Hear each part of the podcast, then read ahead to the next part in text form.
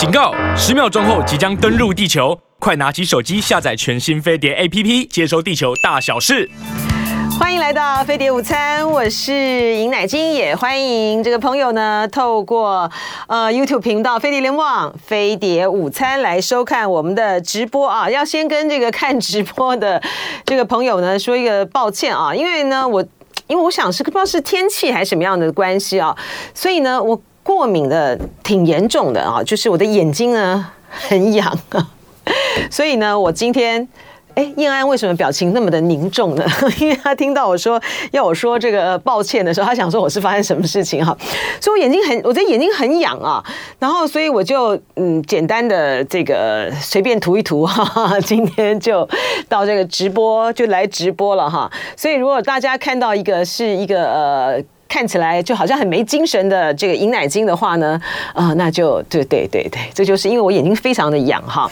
好，呃，对，这些小言说，今天是我一个人吗？是的，是的，是的，是我一个人啊，来跟大家呢聊新闻啊，呃，说八卦哈，来谈一些有的没有的啊。我的眼睛呃。很一方面很干啊，然后透过这个呃奥斯卡眼科啊，这个张振中医生他们的这个治疗有改善啊，但是呢，他他没有办法，就是也应该没有办法根治。那再加上呢，我的眼睛呢很就是很很容易过敏，所以说其实。呃，我是不适合吃这行饭的，就这行什么饭呢？就是得化妆的饭啊。我那什么保养品啦，啊，然后化妆品啊，各种各样都很容易造成这个过敏。那我不知道是不是因为天气的关系，还是怎么样啊？所以呢，我这几天的天气很痒，眼睛痒是一件呵 呵很不舒服、很不舒服的事情，又不太能够揉，然后又忍不住的想揉。谢谢叶小妍，叶小妍说他看不太出来啊。好，我们呢看一下今天这个天气啊。呃，彭启明啊，这个说呢，彭博士他讲说，今天午后呢，山区呢会有局部雷阵雨，特别是中南部山区。嗯，然后贾星星呢，他现在离开天气风险公司了，他到台湾整合防灾工程技术顾问公司啊担任总监。他说呢，是因为我们最近都在观察这个天气的变化啊，然后很闷啊，然后就一直在说，呃，要下雨要下雨了，到底怎么个下法呢？贾星星说明天东南部的水汽移入恒春半岛和花东沿海呢有局部短暂雨，雨后各个地方呢有局部短暂阵雨啊，局部地区有较大雨势发生的几率，就是要提醒大家小心了啊。嗯，天气真的非常的热啊，这个北京前几天呢什么高温什么到四十度了是吧？好，这两好后来两天呢又变得比较好一点，就是天气的酷热变化啊，还有这个呃突然来的这种雨势啊，都会有的时候会让人这个措手不及啊，嗯。是一个叶小妍说要常备眼药水，对，我要常备那种像那种干就是要人工泪液嘛，哈，然后这个过敏呢就是要有一些那种消炎那个药。是的，谢谢谢谢。这个呃，娜丽说我水汪眼睛没有，我眼睛很少，而且我的眼睛呢，我就是非常的单眼皮哈，呃，我是一我有呃一单我一单，然后另外一个是有一点点的一点点绵羊霜，那我就觉得呢我自己呢就是呢非常的。非常的就是中国的那种长相，就那种丹凤眼。我觉得呢，呃，我我还有点遗憾，就是我的眼睛呢不够单，就是那那个我以为的那个霜呢，真的是大可不必了哈。就说如果单的话，就那种唱什么京戏啊，唱歌仔戏都不用去掉眉毛的人。好，这汤圆狮子头说点个眼药水吧。好，戴个美美的眼镜也是很美的，是眼镜呢，现在就是常常都是要必备的。好，我们来讲这个新闻啊。今天对我来说呢，我觉得一个很重要的一个新闻呢，而且真的是头条大事啊，就是呢，嗯，现在呢，你没有大陆的。账户也能够用行动支付了啊，呃，微信和支付宝呢会呃要允许用户把海外的信用卡呢连接到支付平台上面啊，能够在这个境内的使用，就便利这个境外的旅客在大陆境内来使用。这个对于我觉得这件事情呢真的是太重要了啊，而且这个是一个很。大很大举的一种非常具有呃象征和实质意义的这个开放，这个是呃腾讯。腾讯的金融科技副总裁陈启如他在夏季达沃斯论坛上的宣布啊，他说从今今年七月开始，大陆呢，腾讯会陆续开放微信支付商户的网络啊，给 Visa、Mastercard 这些国际的信用卡呢，或者是借记卡的组织，方便的境外境外用户在大陆呢，以常用的信用卡和借记卡绑定微信支付。我说这个这个是一个很重要的一个开放，这个对于呃现在呢。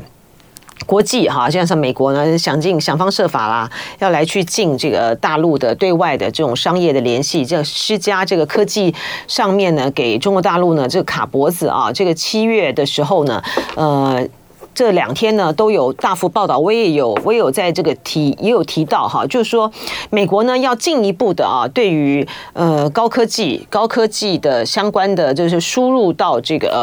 呃呃输出到这个中国呢，可能要进一步的这个设限啊。然后呢，在这个金融体系上面呢，呃，他们也就是要想方设法呢，就是把这个大陆呢越绑越紧啊。嗯，但是呢，这个微信就是破大呃破破这个。美国以美国为首的这样子的前置中国的风，前置中国的这样子的施压，我认为呢，开放是一个开放是一个很重要的一个策略了啊，唯开啊，你要叫什么唯快不败，对不对哈？我认为唯开不败哈，就是。越紧绷，呃，越紧越紧压，哦，那你就越开放。你这个开放呢，你中国有这么广大的一个市场，还有这么优秀的啊，就优秀的这个劳动市场，那这个呢，对于这些呃外资企业、外商的投资来讲呢，是一个非常非常。重大的哈，而且它不可放弃的一个关键的一个领域啊，你的开放就会让这个回过头来，会让这些的这个企业呢，回过头来向他们这个政府来施压啊，因为他们失不去这一块，而。当这越开放的时候，他们跟海外的这个联系啊，国际的联系越紧密的时候，会使得要来实施呃这种不管是制裁啊，或者是禁令呢，那个路呢就会越走越不通啊。然后就我们就我的这个使用这个经验来讲，我跟这个大陆呢，呃，我一九八八年很早就去大陆探亲嘛，那当当然那个时候距离这种什么网络啊、什么支付还非常的遥远啊。但是呢，我这么多年来呢，跟大陆方面的。不管是采访啦，或者是各种哈，比如说亲戚啦啊，这种的往来呢，是非常的密切的。可是我始终呢都没有在大陆开这个账户啊。嗯，原先的时候呢，在我记得是在二零一九年以前的时候啊，应该是二零，哎，我是什么时候去？我是什么时候去凤凰的？我是二零一六年底，二零一七年啊，我是二零一七年，二零一七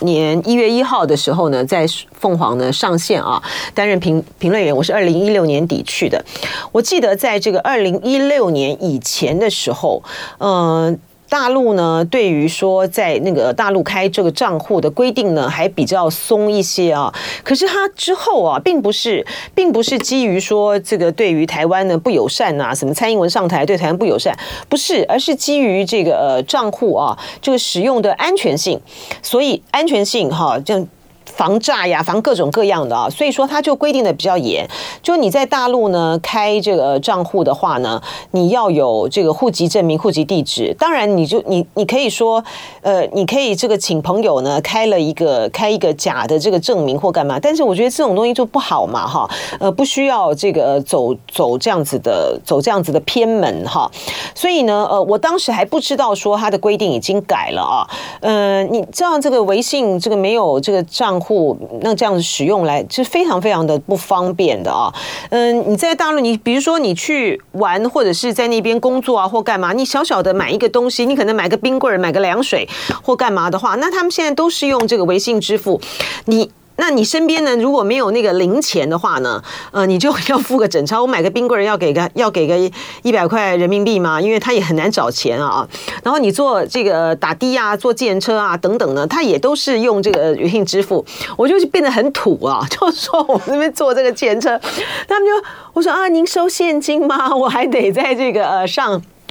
上车前的时候问一下。他很多人不收现金的，就很麻烦。那呃。那个李显龙啊，就新加坡的这个总理呢，李显龙呢，他有一年呢去中国大陆访问，他真是最对这个微信啊，这个支付宝呢做了一个最好的这个广告啊，他就说，嗯、不怕手机。呃，不怕口袋没有钱，就怕手机没有电啊！所以这这这太方便了啊！我到那么市场买菜，什么鱼摊鱼贩上面呢，都有一个扫码的这个 QR code 啊，就是我是非常的落伍啊。呃，那所以我在这个二零一七年到了凤凰去的时候，因为我从凤凰那边，呃，从香港那边我们坐那个呃坐地铁，然后到这个。到这个罗湖罗湖去，然后通关，然后就很快嘛，很方便嘛，我就到深圳去了。我就想呢，去那边呃开个这个账户啊，结果就去了。之后就说啊、哦，不行哦，这个呃呃，尹小姐你要有要有这个户籍的证明啊等等，那就没开成了啊，就没开成了啊，就非常的非常的这个不便利啊。可你现在呢，哇，这个一。一打开了这个门之后啊，就是说，包括腾讯呢跟蚂蚁金服，他们在二零一九年的时候呢，都和这个 Visa 和呃 Mastercard 呢建立了合作伙伴关系啊，呃，允许外国银行卡跟这两家公司的这支付平台绑定，但是因为新冠疫情到来啊，然后国际旅客骤减，啊，那所以呢就一度被搁置了。那现在呢？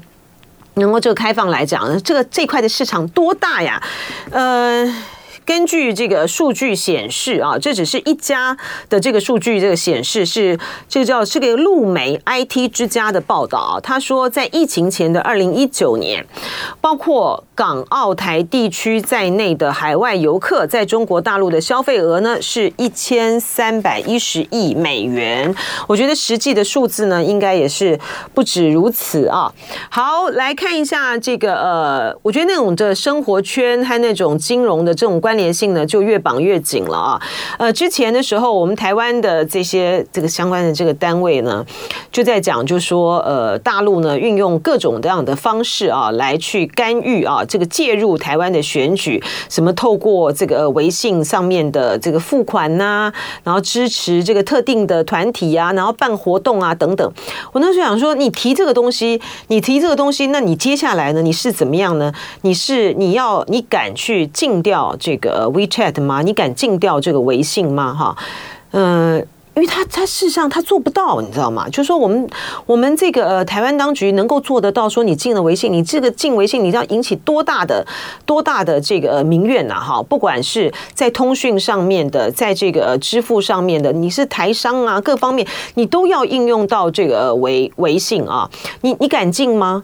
就像是大，就像是美国，你你像是美国。这个他们在很多的这个公家的这个部门呢，禁用这个抖音，可是你拜登。你拜登在呃竞选，呃公布你的那个竞选的这个广告的时候，你还不是得在抖音平台上面去宣传？因为它有三，它有这么广大的这个市场，呃，超过几乎一半以上的这个美国的年轻人，美国一半以上的美国人都在用抖音，你禁得掉吗？有关这个呃，你现在在呃大陆啊，没有账户呢，也可以用这个行动支付了啊，呃，微信呢会绑定这个境外的信用卡、啊 Visa 卡、Master。卡啊，我觉得易小妍说的没错，而且说的很棒啊，哈，就说明呢，大陆在金融上面呢很自信了啊，的确是啊，呃，汤圆狮子头说，不用钱币交易的日子来临了吗？这样就没有伪钞的问题了啊，就现在就是要小心的，就是金融诈骗，金融诈骗，对啊，嗯、就是对，大家都回答了我很多问题啦，就是说这个呃，现在。呃，台胞在大陆开银行账户，第一次去也可以啊。呃，凌波微步对强调，就司机不找零，嗯嗯嗯，司机很多他也没有这个，没有这个。但是现在因为大家都用这个，都已经很方便了。像我这样子的，这属于这个古老人类型的这种支付现金的就越来越少了啊。那现在这个呃，库 Kusk。是要这样念吗？K U S K 君，他说支付宝 V 卡也可以用，嗯，那林博宇部说银行 App 也可以支付的哈。那现在他就可以绑定这个，就是不管是 Visa 或是 Mastercard，那有没有账户都方便嘛哈。我没有说我不我不要在这个大陆开这个账户，我只是说比较麻就是麻烦啊，你要有这个户籍的这个证明啊等等这些，就是麻麻烦很多了啊。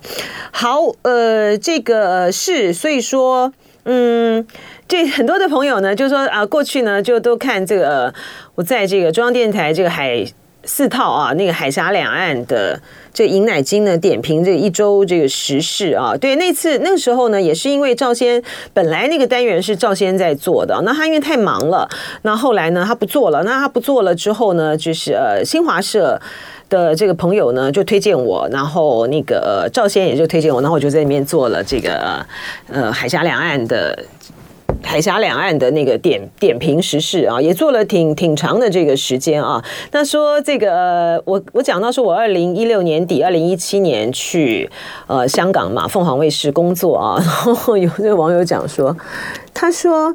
坚若磐石。他说，二零一六年是朱立伦选输了，所以尹阿姨呢，乃菁阿姨呢就去了香港。二零一九年呢，香港暴乱呢，林阿姨呢回台湾，说挣钱时机真好。我我不是那个，我不是在那个香港反送中呃乱了之后回。呃，回台湾的，我在那个之前的时候就呃回台湾了，而且我那时候呢，主要是因为嗯，我妈妈的身体的状况的关系，我妈妈呢那些年就是身体状况就比较弱啊，嗯，那所以我觉得人在外面呢，你总是就是嗯，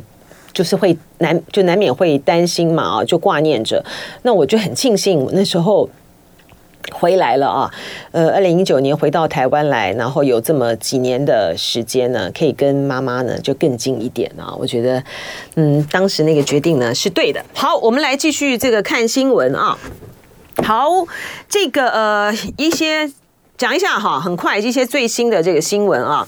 嗯、大家知道吗？啊，这个陈明通呢，这个台大呢是已经通过了他的呃教评会呢是已经就说他的。他的问题啊，他在这个指导这个论文上面。搞了那么多的问题呢，情节未达解聘标准哈，所以呢，今天呢，台大呢就对外这个宣布说，教育部呢已经核定陈明通退休了，那学校呢也依照规定呢通知当事人哈，那呃台大完成了审议程序之后呢，教育部就接续着办理这个退休案，而且在六月十九号呢就已经函复这个台大啊，就是他已经可以退休啦，哎，他这个可以退休哈，这个呃。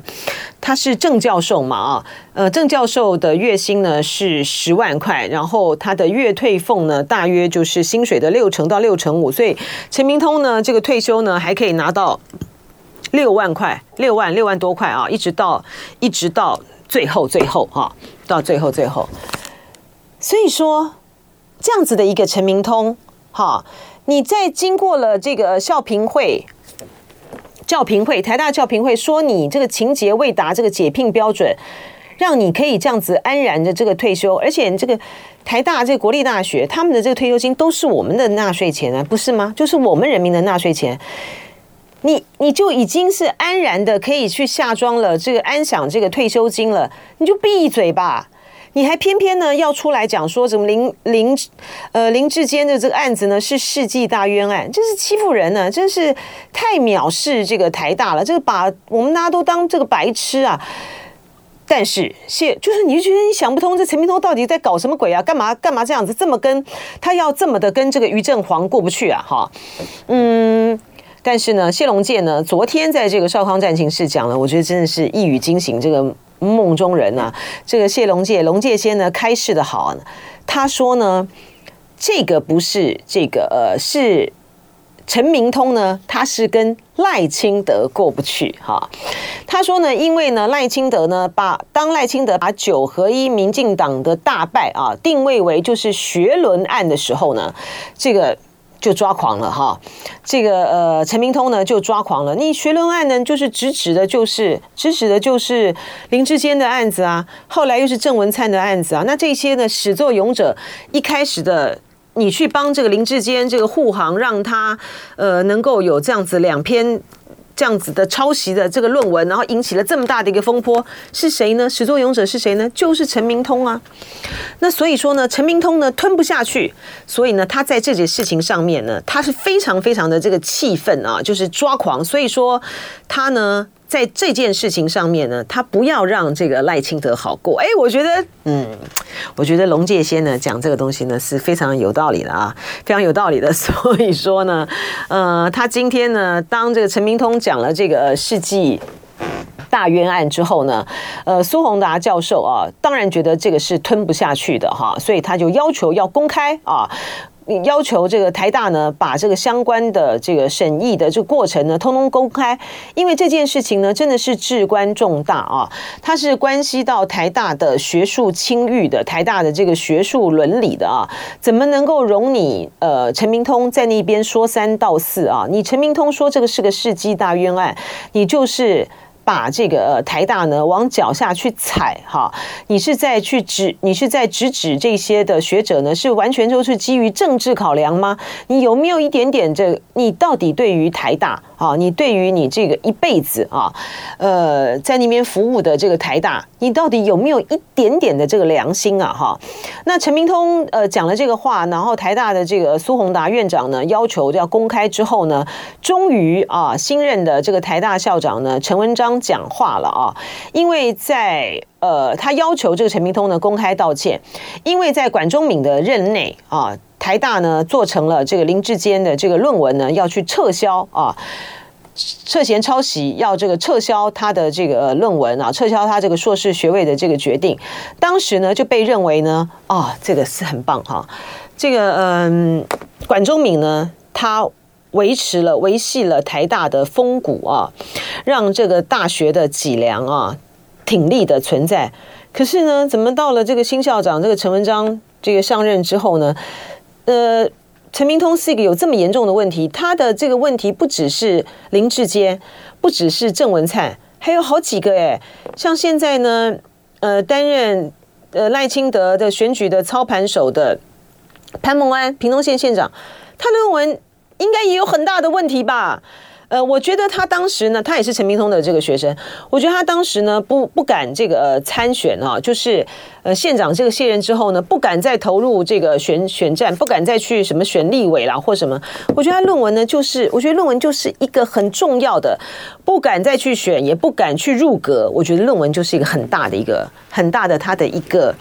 他的一个弱点呐，哈，呃，你这样子再被翻出来的话，那真的是非常的难看。所以陈明通的问题不只是林志坚，不只是郑文灿，他有还有好多的，呃，被他指导过的学生都有问题。哈，在这样的情形之下，教教评会都已经让你去，竟然都说你的情节未达解聘标准了。所以你陈文章，你能不能够保持住呃台大的学术的风骨？就很被议论啦，就很受这个，就要很受公平啦。然后当陈明通又这样子讲了之后呢，果然这个陈文章校长呢，终于讲话了哈。他说陈明通毁损台大声誉，应该公开道歉啊。他说审定报告的部分呢，没有争议，是不是公开呢，已经不重要了啊。呃，陈文章说。他从台大教师的身份看待这件事情，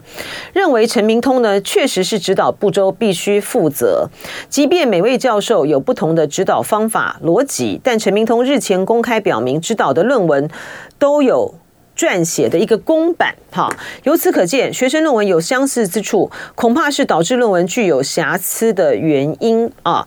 他说，只要他说。在指导这个学呃论文的写作和指导的逻辑啊，呃，除了论文是否周周延，不只是要看研究方法、问题意识、研究结论，也都必须加入检视。即使是文献分析，也必须要有创新性，一定要提出创建才行啊。呃，陈明通认为，既然有两位的指导学生面对学位被撤销都没有再采取后续的申诉，陈明通担任他们的指导教授，应该主动的面向。大众与社会公开道歉，哈，嗯，对于陈明通呢，最终没有被这个台大解聘啊。那陈文章的说法是说，他了解这件事情对于台大教育伤害非常的严重，最后只能这样处理，感到非常遗憾。他为此呢，呼吁教育部呢纳入教师法，要把论文指导的责任纳入其中啊。他就说，因为呢，为什么教评会最后的这个决定呢是？没有把他解聘，是因为受限于教师法，教师必须涉及叛国、贪污、性侵，才会被大学解聘啊。所以呢，他认为呢，呼吁教育部修改教师法，论文指导的责任要纳入其中啊。他说：“这个至于这个苏宏达院长呢，就说应该要公开啊，陈明通相关的案子的审定的资料。他说他身为校长，不能够干预独立运作，一切都依规定办理。不过事情走到今天，案件公开与否已非重点，涉及学伦的论文学位都已经撤销，已经定案，当事人也无异议。没有争议，但是陈明通毁损台大声誉，要公开道歉啊！好，台大发生了哈，这个这个是呃陈明通呢，他就是应该要啊，同时啊，你就是你就认了吧，这意思，除非你就是真的是像这个龙介先讲的，你就是因为这件事情上，你继续在这件事情上面纠结下去，难堪的是难堪，当然是赖清德啊，好，所以这就是很严重的啦。好，那另外呢，就是美国的亚太驻青康达啊，他在呃六月二十八号在华府的智库呢战略暨国际研究中心，就是 CSIS 啊，这个举办的南海论坛的时候呢，又再度针对了有关于台湾选举的事情呢来做回应啊，因为大家有提问嘛啊，嗯，他讲了。来听一下哈，台湾将进入总统大选的敏感时期，各方应该负责任行事。他说，无论台湾最终由哪位候选人胜出执政，美方都期待与其合作啊。但是呢，要这是要注意到了哈，就是说这个呢，他强调的啊，就是跟布林肯。在中方的会见的时候，谈话的大家在会谈的时候的一致的一致的立场嘛，啊，对不对？嗯，但我我们已经也强调，就是说，对于呃美国来讲，他虽然强调的他是不干预啊，不支持对选举。他也不会啊，呃，在选举中对候选人呢一致一视同仁，不支持对选举进行任何干预。他讲的是，除了是他们自己不干预之外，他也是在告诉这个美中国，就你也不要进行这个任何的干预啊。但我但我们就讲过了，这美国呢，他他就是介入这个台湾选举非常非常深的啊。而这个布林肯的他。在中国的相关的谈话啊，呃，公开的和未公开的啊，就除了说不干预台湾的选举，对于选候选人一视同仁之外，我觉得更特别值得注意的，就是他提到的说不支持台独啊，反对任何一方改变现状，他的这个不支持的台独呢，的这样子的一个表态，其实就是对于这个赖清德呢画了一个大大的叉，也画了一个大大的问号哈，就是说你一你一再的还是要去坚持。呃，这个台务实的台独工作者的这个立场的这个赖清德的话，你是得不到美方的背书和支持的啊。这也是呃美方在跟这个中方呢，我觉得这就是一种交心啊、表态哈的一个看法。所以在这样子的一个前提下哈，嗯，国民党的这个候选人呃侯友宜。相对来说，这在这三个这个总统的这个候选人来讲的话呢，他是真的是得到美方较多的、较多的这个肯定的哈，和较多的这个支持的啊。嗯，因为美国对于柯文哲的态度很清楚嘛，他们觉得柯文哲这个人呢，他其实是不可靠的哈，就是他变来变去，然后讲话呢，呃呃，这个。讲话呢，这各方面呢，和他的这个行事风格，就是这不是太值得这个信赖。而且他在跟这个美方的这个交往的呃过程在互动之中，给美方也留下来不是太好的这个印象啊。很多事情呢都说好了，这个不公开的，但是呢他就大辣辣的啊，就把他这个事情给说出来，而且还加还加油这个添醋。所以说，我觉得这个侯友谊呢，在一个有美美国呢相对值得信赖的这个呃基础上面呢。它在于政策的这个操作上面，和政策的表态上面，它就要更坚、更坚定嘛，更大开大合嘛。它没有什么好特别的这个顾忌的啊，就是你去呃坚持和和秉持你这样子的一个交交往。对话啊，然后呃，能够得到美国信赖，能够得到这个大陆方面的一种，就是在国共两党的一个共识的一个基础上面，你就是最能够缓解呃中美现在的这种紧张情势，能够在呃中美之间担任一种桥梁的角色，能够在两岸之间能够担任一种和平的稳定器的角色，你就朝着这个方向走就可以了嘛，哈。呃，所以在呃昨天这个金普聪担任了这个执行长之后，他在相关的问题上面的打法是不是更能够大开大合呢？那个哎，林波维布说，他刚才看新闻啊，呃，解放军今天有十六架飞机飞台湾啊，就是哇哦，那呃。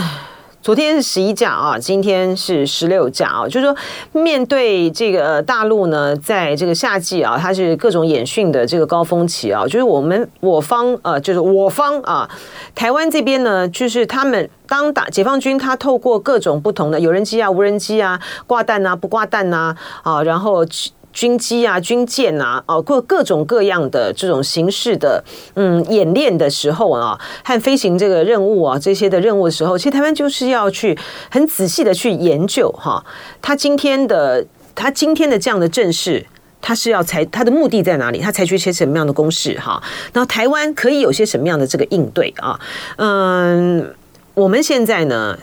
我们现在呢，面对这个大陆的这个解放军的这个军机呢，这样子频繁的哈，频繁的到这个海峡中线呃这个附近来的话呢，你就是应急升升空，除了这个应急升空，这个是非常的这个耗损哈，耗损我们各方面的这个精力之外呢，因为你要有更进一步的一种全方位的战术和这种盘整哈，嗯，大陆。透过这些有人机、无人机，也是来测试哈，测试我方我各方的这个反应。那我们的相应的这个策略是什么呢？你公布这些这个数字之后之余它的。我们能够把这些的掌握，能够反映在我们的是什么样呢？是汉官演习吗？还是什么样的这个操演上面呢？我觉得这个是非常非常重要的了哈。好，呃，另外我们就回到这个侯友宜的这个问题上面啊，就是说，在这个金普聪呢担任这个执行长，我认为就对于整体的啊，呃，侯的团队啊，他再去，我就说他的现在的他现在之前的这个底盘呢，就是已经是支离破碎哈，千疮百孔，那。这个呃，金普聪呢，他不但呢是要把他那个电机哈，就把它给给撑好，还要把还要非常的有力量的哈，让侯侯友谊呢是弹升啊，他必须要在短很短期之内啊，比如两个礼拜好像之内，我们能够看到这个侯友谊呢，在呃民调上面，在议题和在打法上面呢，都有一个让人家这个耳目一新的。这样子的一个声势啊，他才能够呢有效的去翻转他现在的这个老三的这个形象，而且呢，一方面呢，也因为呢，呃，这个金普聪呢，外界的评价都这么的高啊，大家对他的期待就非常的深哈。那你如果说呢，不能够有一个立竿见影的这个成效的话呢，他后续呢所。所要那种反反错的那种打击呢，就会更大啊。那呃，从昨天这些的呃到位啊，就是金普通是执行长，然后曾明宗要负责这个组织啊，然后呃，像这个杜子君啊，他们就负责这个论述的时候呢，我觉得第一炮的这个杜子君打出来的就不错啊，就是。哎，杜子君，我是没想到哈，他他原来在这个回应这个问题上面的时候呢，还这么的呛辣跟这个精准啊。他在他们在谈到就是有关于呃服贸的这个问题呀啊，货贸的这个问题啊，反黑箱的这个问题的时候呢，杜子君讲就说，你今天呢这个民进党那边一直一直在讲啊，什么服贸呢是反黑箱啊，他就说。这个呃，侯友他就说呢，反黑箱是一个错误的诉求，因为柯文哲那边一直在讲，就是柯文哲现在不是主张服贸了吗？哈，柯文哲一直在讲说，他反的呢是反黑箱，他不是反服贸。就杜子君就说。反黑箱是错误的诉求，因为你在这个签订的时候，你不会把谈判的底线通通说出来嘛，哈。如果这个算是黑箱的话，那台美二十一世纪贸易倡议哪个字不是黑箱？对，他讲的很棒，我觉得他打的他讲的很对啊，而且呢，他打的很呛哈，就是说这个这个就是。这个就是谈判时候的这个逻辑啊，谈判的时候的他必须采取的这个策略嘛，哈，就是说照这样子的一个打法呢，我觉得就是没有错的啊。就是说侯友谊呢要更更勇敢的、更坚定的，把他在有关于两岸政策上面，在台湾的未来的这个事情，优呃至关重大的这个事情的上面的时候的立场的诉求呢，讲得更清楚、更明白哈，不要在那边啊，这模模糊糊的打这种这个模糊仗呢。现在呢，就是要靠主张，主张。对决的这个时刻了，你只有靠清楚鲜明的主张来对决，然后才能够把这个战场呢拉回到这个蓝绿对决，你才能够把这个柯文哲呢，就是把他的气势给压下去。我就讲了。很多次了哈，就是口才不好没有关系哈，嗯，口疾也没有关系，呃，你不可能像柯文哲那样子耍嘴皮子，那你就是要靠你清楚明确的这个主张哈，来跟这个民进党的这个差异性呢，大家来做这个论述哈。我今天的这个主张是这样，我要我要靠着这个主张呢，带着这个台湾的民众呢往前走哈。那他这个就要有内容了哈，要有很清楚的、很明白的这个内容。你不是说今天一直在讲说哦，呃，我呃我要和平啊，不要战争。那你要怎么样才能够达到和平呢？你达到和平的手段是什么？你远离战争的手段是什么？就清楚了，说清楚了，讲明白了哈。呃，照这样子打哈，照这个杜子君他们这样子的打法，照这个清楚的这个打法，你就。往往下走就对了啦啊！好，然后呃，我们最后的时间呢，因为呢，呃，昨天呢就有网友就提到说，哎，怎么没有谈那个中国驻欧盟哈驻欧盟的这个特使啊，傅聪啊，他有关于说，呃，大陆啊，就驻欧盟的使团的这个团长啊，嗯，傅聪他讲说，北京。可以支持乌克兰收回一九九一年领土完整的目标，其中包括克里米亚啊，这当然是一个很重大的一个立场上面的表态。而当这个呃昨天呢，呃，因为他是在接受这个半岛电视台的这个访问啊，他是在六月十六号的时候呢。嗯，他就接受了访问了啊，然后是到昨天的时候呢，就是被刊出来。他这个东西这个揭露之后呢，就引起到了广泛的这个注意和关切啊！真的，原来这个中国的这个立场呢，是支持乌克兰收回被这个俄罗斯所并吞的呃这些的领土，甚至于包括克里米亚在内。哎，这个是不是表示说这个呃，这是不是表示说习近平？在有关于呃调停俄乌战争的这个立场上面呢，现在呢就已经完全是站在了乌克兰的这一方。他是要切割普丁吗？他是觉得普丁呢很逊哈，然后已经是一个扶不起的，已经是一个扶不起的。一个朋友，然后甚至于呢，这个战争呢，再继续这个拖延下去呢，也会把中国拖下水。更何况中间还经历了一场，呃，流产的啊，就是流产的兵舰呢，是不是这样？但我们往回推哈，我觉得呃，切割表态这个是清楚的，但是呢，是不是跟嗯普里戈金的那一场流产的兵舰有关？从这个时间点上面来看，不是嘛？哈，因为我刚才讲的，他是在傅聪呢，他是在六月十六号。他在布鲁塞尔的二零二三年欧盟中国商会啊，中欧商业高峰论坛之后啊，发表了这些的谈话，然后接受了呃相关的这个采访之后呢，发表了这个谈话。所以六月十六号的时候还没有发生那个呃流产的这个兵舰，那表示说这样子的立场跟这个态度。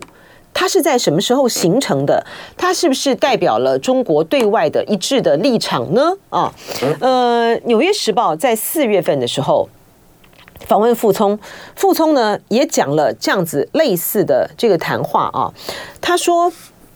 北京不承认莫斯科吞并克里米亚和顿巴斯等乌克兰领土的努力。嗯，呃，他当时讲这个话啊，讲这个话。呃，却没有呃受到太多的这个呃注意啊，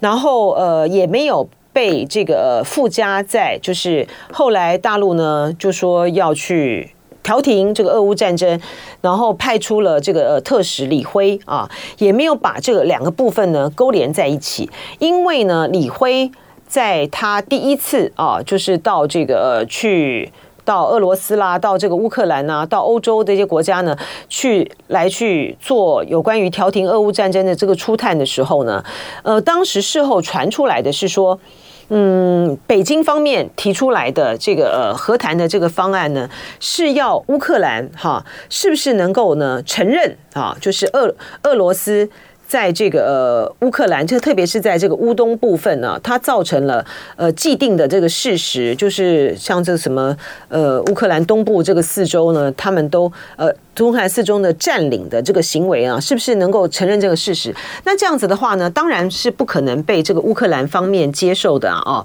呃，欧洲的其他的这个国家呢，在这一点上面呢，恐怕呢也很难认同这个、中国方面的做法。可是呢，在这个这个部分从来没有被，就这个部分从来没有被这个中方那个证实过了哈，这都是透露出来的这个消息。但是呢，呃，今天的今天的这样子的傅聪的这个言论，我会不会是变成是之后呃中国在有关于俄乌战争调停上面的这个立场的话，哇，那就真的是一个重大的重大的一个讯号了哈。呃，包括连这。包括连季辛吉在内，季辛吉呢都认为说，都认为说，调停这个乌克兰这个战争，它的起点呢是要乌克兰呢承认啊克里米亚被这个俄罗斯所并吞的事实，他觉得应该从这一点上面来往前起步了啊。那中国呢，竟然是如果更往前这个推进的话。哇，这样子对于普丁来讲，不是一个天大的一个重创吗？但是呢，中国在这个克里米亚的这个问题上面呢，从来没有承认过啊，从来没有承认过，也没有接受过，呃，克里米亚透过公投，然后呢并入俄罗斯联邦的这件的事实，这个立场呢是非常明确的啊，因为呢就在二零一四年的时候，当这个。俄军呢，先是用这个军队啊，就实质的去占领了这个克里米亚，然后呢，这个克里米亚举行了这个公投，说他们要从这个乌克兰这边呢独立啊，然后呃成立这个呃克里米亚这个自治共和国，然后之后呢又投入了啊，就加入了这个俄罗斯联邦。之后呢，在这个二零一四年的时候，这个联合国呢，当时呢就针对这个克里米亚的这个公投案呢有个。呃，表决啊，在那个表决，在那个表决上面呢，嗯，中国呢就是投下了这个弃权票啊。当时这个联合国的中国驻联合国的代表刘结一就很清楚的表明啊，就是中国一贯一贯反对干涉别国内政，尊重各国主权和领土完整啊。在这个六十八。六二六号的联合国决议案上面的时候呢，是用压倒性的啊，就是说克里米亚的这个公投呢是无效的，而中国的态度和立场呢也是明确的啊，他就并他并有承认这个公投啊，他虽然没有投下反对票哈，但是呢，他这个弃权就很清楚的表态了。也就是说呢，我觉得中中国大陆呢在公投的这件事情的立场上面是很明确的，就是说你今天呢如果承认。呃，克里米亚呢有有透过公投来表达这个独立的这个立场的话，那他怎么样在台湾的问题上面、新疆的问题上面、西藏的问题上面，他怎么样交代？他怎么样自圆其说呢？如果今天克里米亚可以的话，台湾是不是可以？好，所以所以大陆呢对于公投这个是非常非常敏感的啊。那因此呢，在这个。呃俄罗斯呢入侵了这个乌克兰，然后在这个乌克兰的这个 东部的这个四周，对不起，顿内刺客、卢甘斯克啊，嗯，扎波罗热和这个赫松。举行这个呃公投的时候，大陆呢也对这个也对他们这个公投的这个结果，自始至终没有采取承认的立场啊，哈，承认的是谁呢？承认就是什么叙利亚、北韩呐，哈，他们克里米亚他们那时候也承认了，在这个部分他们也承认了，大陆的立场呢始终是清楚而明确的啊。那现在呢再加上这个傅聪的这样的一个表态，未来会有什么样的一个发展？这真是一个石破惊天的一个震撼弹的讯息。